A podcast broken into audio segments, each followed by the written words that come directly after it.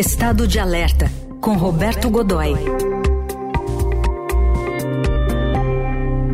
Roberto Godoy conosco, tudo bem? Bom dia, Godoy.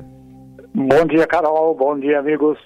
Vamos falar um pouquinho sobre esse plano 2030 da Argentina. Prevê bastante coisa e prevê, por exemplo, a modernização das Forças Armadas, que está meio defasadinha, não está não?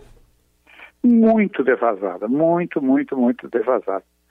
Carol, para você avaliar, nesse momento, se a Argentina precisar de uma intervenção de avia da aviação de caça, aviação de combate, né? aviões de combate, ela consegue mobilizar com muito esforço dois aviões. né?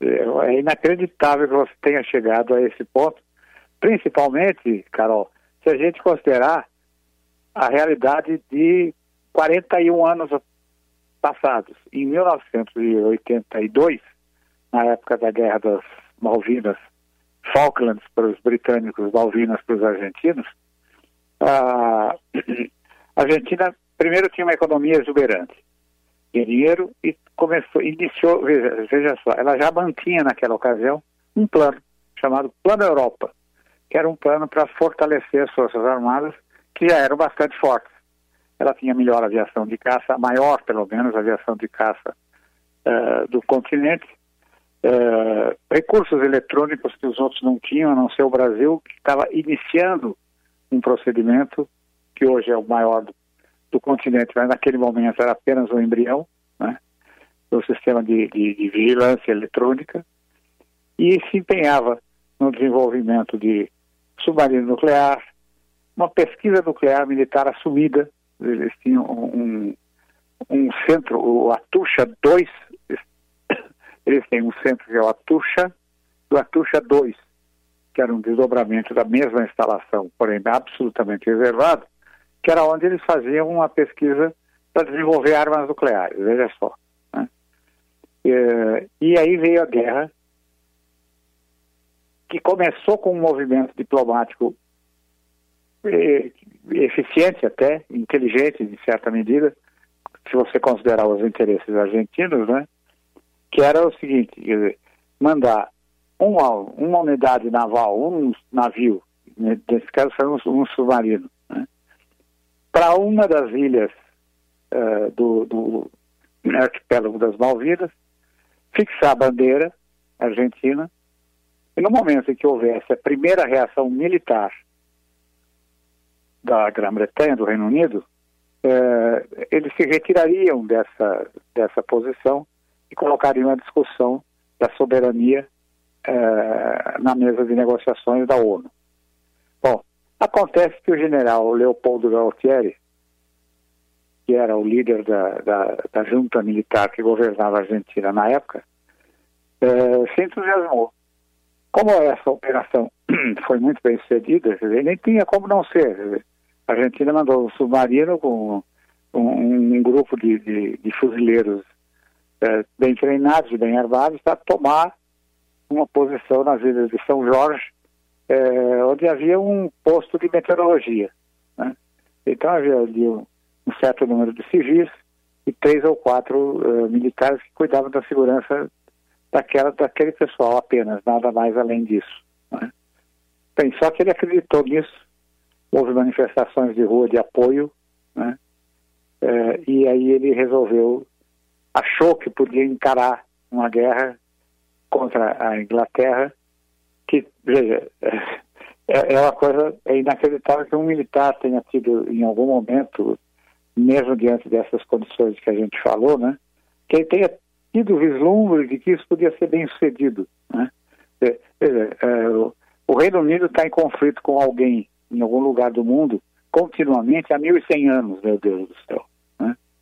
não fazia muito sentido você encarar uma, uma luta de frente, como foi o caso, formal, com todas as forças envolvidas, exército, com tropa embarcada, marinha, aviação, enfim, essa coisa toda, que era apenas uma questão de tempo. E foi exatamente o que aconteceu. A Argentina perdeu, né?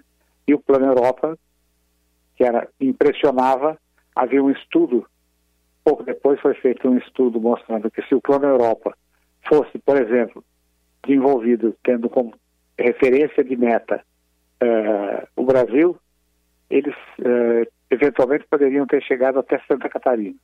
Né? Então você percebe que a coisa não foi fácil não, né? naquele período. Muito bem.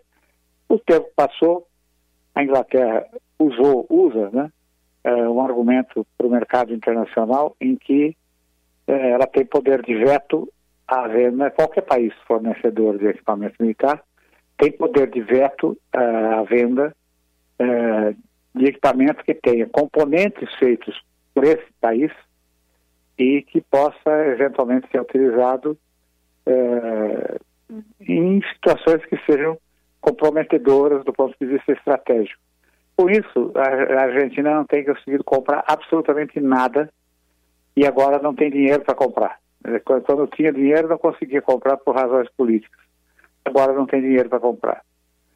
E aí surge no horizonte a administração do, do Brasil, a administração do presidente Luiz Inácio da Silva, Luiz Inácio Lula da Silva, administração de esquerda, é, compatível, parceira, coerente com a administração do Alberto Fernandes da Argentina, né?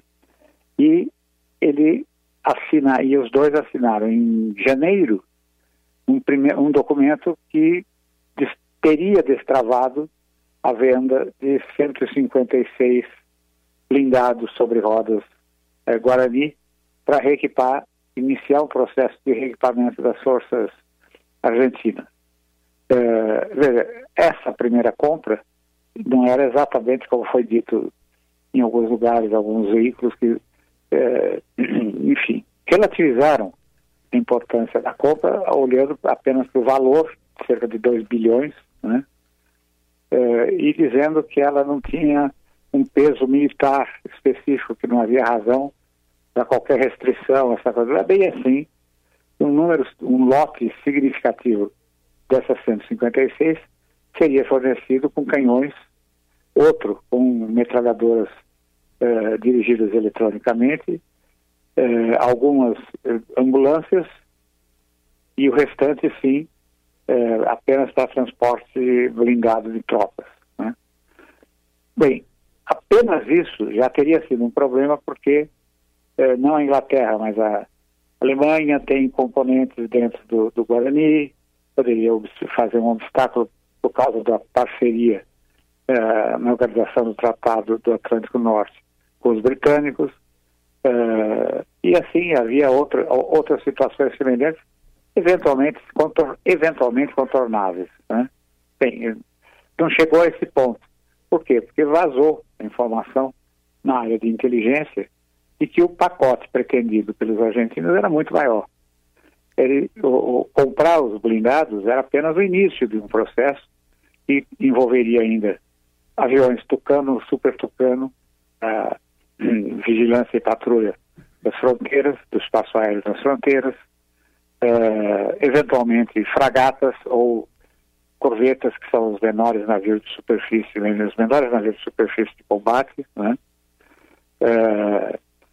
Enfim, e aí todo um arsenal de componentes eletrônicos uhum. uh, e a cereja do bolo, sistemas Astros 2020, que são lançadores de foguetes e mísseis e é o principal fator de dissuasão das Forças Armadas brasileiras. Uhum. Né? Nesse caso de combate é, de aquilo que é chamado de é, confronto direto, né? contato direto. A partir daí, eu diria, ah, e mais ainda, é, a gente, quando eu digo a gente, nós brasileiros, né, o governo brasileiro, uhum seria responsável pelo financiamento da compra. Uhum. Né? Um BNDES da vida, o Banco do Brasil, alguma coisa assim, Sim. abriria caixa para financiar essas compras. E aí, sabe o que deu? Hum. Zero, nada. Não vai acontecer absolutamente nada. É. Essa discussão entrou numa, numa fase que é chamada de agenda, agenda fria. Ou seja, ela é fria por vários motivos. É uma fria política, é uma fria diplomática e é uma fria econômica. Ou seja, dificilmente vai sair do papel, principalmente se a oposição vencer as eleições na Argentina. É, está batendo na porta. Vamos seguir acompanhando, sempre com o Roberto Godoy aqui às quintas-feiras no Jornal Dourado, nosso privilégio. Obrigada, viu, Godoy? Até semana que vem. Grande abraço, bom fim de semana.